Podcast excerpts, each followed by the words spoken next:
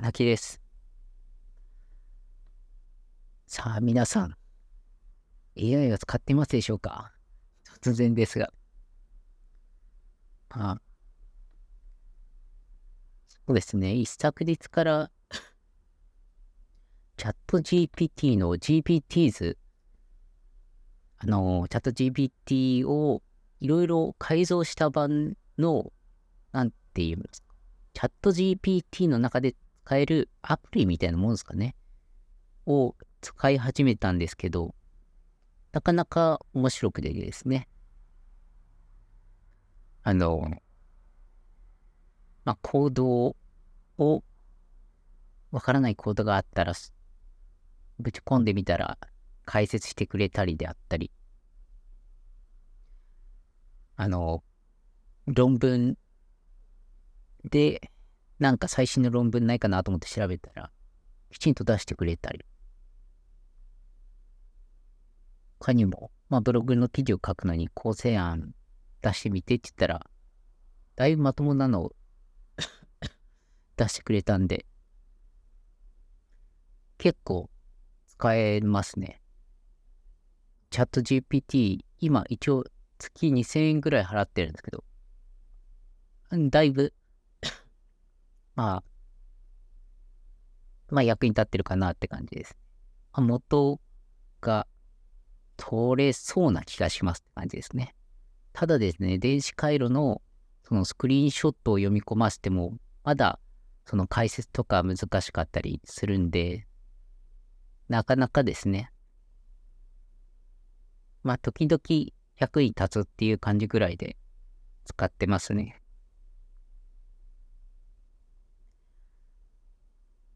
あとは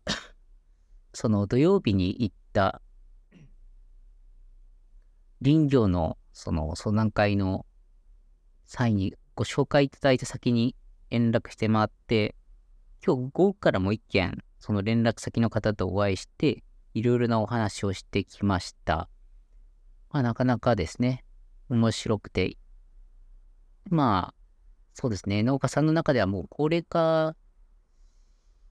もう進んじゃってるんで、特にですね、農家に入るときに60歳の方が、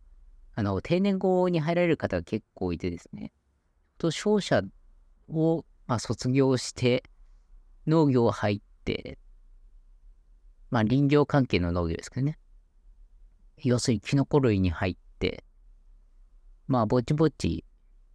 年間、年商400万くらいなんですけど、まあそれくらい出して、まあ一人で回してるというところがあって、そろそろ待望おじいちゃんになってきちゃったみたいで、もうだいぶギブですっていう話が、その、まあ林業関係の、まあ、使用者の方にもお話が入ってて、その方とちょうど、まあ、コンタクト取ったんで、今度、その、なんとかギブ、ギブさせないように、市役所の方はギブさせないように、私をつないで、なんとか存続させようっていうところと、私はもうそのまま、あの、承継できたら、すごいまあありがたいかなっていう話と、まあ向こうとしては承継してもらって、かつある程度一定の金額を払い続けてくれる先が見込めるんだったら、肉体労働で、まあ、しょまあ、売却するしかないと思うんで、売却さ売却先もむず見つけるの難しいですしね、今ですと。まあ、そういったところで、まあ、いろいろ中に入って、弟子入りさせてもらいながら、いろいろ見極めていこうかなっていうお話が、まあ、出てきましたよと。まあ、ただ、言ってもですね、販路もきちんとあって、もう現在売れているとはいえ、まあ、田舎の人付き合いっていうところもあるんで、なかなかそこら辺がですね、まあ、すぐサクッと承継しますとは言えないもうちょい実態を中に入って見てみようかなっていう感じですね。それに大きなビジビジネスにはそこまでならないっていうのもあるんで、やっぱり、その聞いたところによると、生キノコですごい有名な、その大分の、大分じゃないか。大木町、福岡県の大木町ですね。でも、やっぱり生キノコ証券っていうのはそこまで大きくなくて、あやっぱダブついてるんで、まあ、作る上での、まあ、デメリットっていうのは、まあ、多少ありますよと。まあ、キノコは、まあ、4日しか持たない4日、3、4日で足が早いんで、なんで地産地消に、まあ、多少近い感じではあるんですけど、まあ、近くにそういった競合があるっていうことも念頭に置いて、動く必要がありますよっていう話ですね。まあ、いろんな行政の方としては継がせたいという思いはめちゃくちゃあるんで、いろいろな話をいただいて、まあ、面白いなとは思ったんですけど、きちんとですね、まあ、採算が取れるかっていうところを突き詰めていかないとなっていうところですね。あと、承継するにあたって、もともと設備投資じゃないですけど、まあ、初期費用かかってると思うんで、そこら辺をいくらで、まあ、引き継いでいくかっていう形ですね。まあ、お支払いもしなくちゃいけないと思うんで、どれくらいのベースでお支払いをしてあげると、承継ができるかっていうところを考えていかないといけないなっていう感じですね。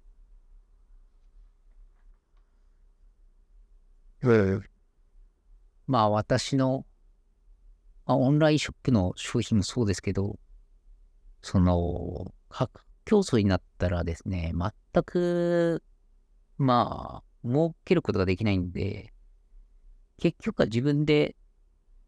その、販路をですね、きちんと安定顧客をキャッチしとかないと、道の駅とか、もう本当に地元の人たちがすぐ出せますみたいな形のところに頼りすぎちゃうと、超危険なんですよね。まあそこら辺を気をつけながら、もろもろ動いていきたいなと思ってます。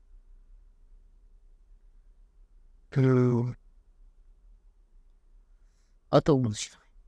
い。あと、今日面白い話で、もみじ売ってる。いや、もみじってそんなに売れるんだと思ってですね、聞いてたんですけども、どこだっけな三重県だったかな三重県でもみじ狩りをして、そのもみじを料亭さんにおろしているところで、もみじの葉っぱで2億円、あ、徳島だ。徳島の川勝町。みたいなところで、もみじの葉っぱだけで2億円儲ける仕組みを作っているところがあって、まあ、ものはやりようだなっていうところですね。東急ハンズとかデパートに松ぼっくり売ったり、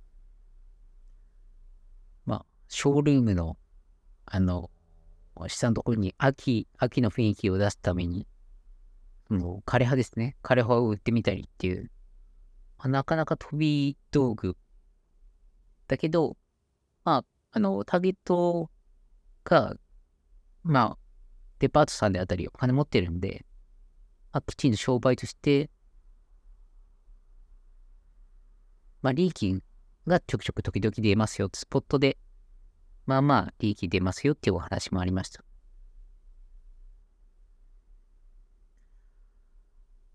あとは、季節、えキノコは季節ものであるんで、季節を通して、まあ、年間回すか、その季節だけで回すかは、まあ考え方によると思うんですけど、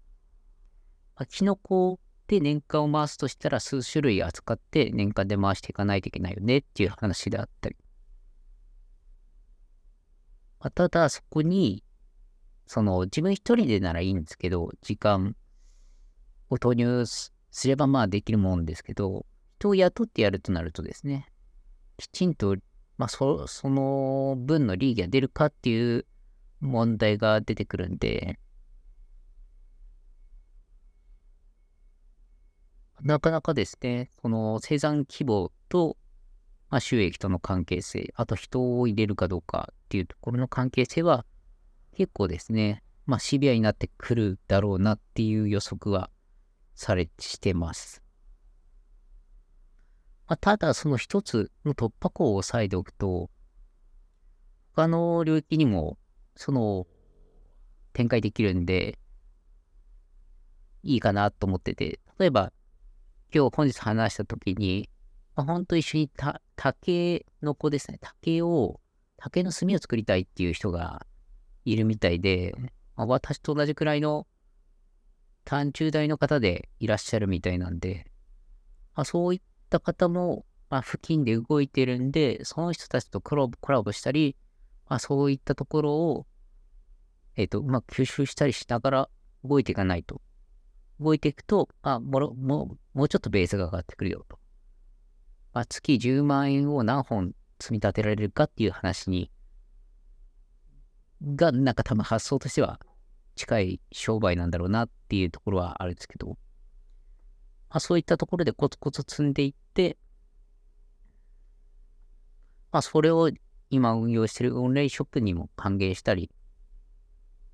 まあ、輸出入っていうところでも、まあ、展開を広げていけるっていうのもあるんで、あ、まだまだやり方はいろいろあるな。まだまだやり方いろいろある。まあ、最初の一歩としてはななしではない。っていう感じを感じてますね。あと、利益を上げるに上げるには、やっぱり時期を外して売り出さなくちゃいけなくて、その時期の外し方っていう、その技術のところであったり、設備投資っていうところをどれくらいかけかけてもいいか、まあ、利益のその上がり具合にもよるんですけど、そこら辺の計算はきちんとしてしておいた方がいいかなと思ってますね。ああと、面白い話で、その、今、林の一区画をあの、レンタルしてるみたいですね。その、そのレンタルして、あの、年間7万円でその、そこの林の部分使い放題みたいなレンタルをしてて、このレンタルの場所が、そのマウンテンバイクの通る道の、通り道か、通り道の、ま、横とかに当たるんですけど、そこにレンタルをしたところ、レンタルさしさせて、レンタルしたところが、た、例えば、その、出店であったり、陶芸教室であったりをして、マウンテンバイクした人たちが途中で寄ってって、あの、他で落として行ってくれる。まあ、あとは自分たちでバーベキューやりたいから年間7万で借りちゃうよっていうのが、まあそういったビジネスも発生してるみたいですね。まあ、ただ、なかなか、そこにはですね、うーん、まあ、誰でもできちゃうんです。ほんと。マウンテンバイク道を自分で整備したのかな？まあ、そこら辺も気になるんですけど。うん、まあ、そう、そうね。まあ、受給あってて、まあ、採算取れるならいいんですけどね。まあ、そこら辺も、いろんな切り口があるっていうことを考えながら、まあ、やっていこうかなと思ってます。あとは、また地域も変えてですね、あのー、お話は進めてるんで、他の地域がどういった話が出てきて、どこが一番いいかっていうところもですね、まあ、その本当地元民の理解だったり、その地域の特性がもろに出てくるのが農業であったり、林業であったり、その、まあ狩猟もそうですけど、そういったところなんで、まあ、そこら辺をどう読み取っていけるかが、また勝負になるかなと思ってます。では本日は以上です。バイバイ。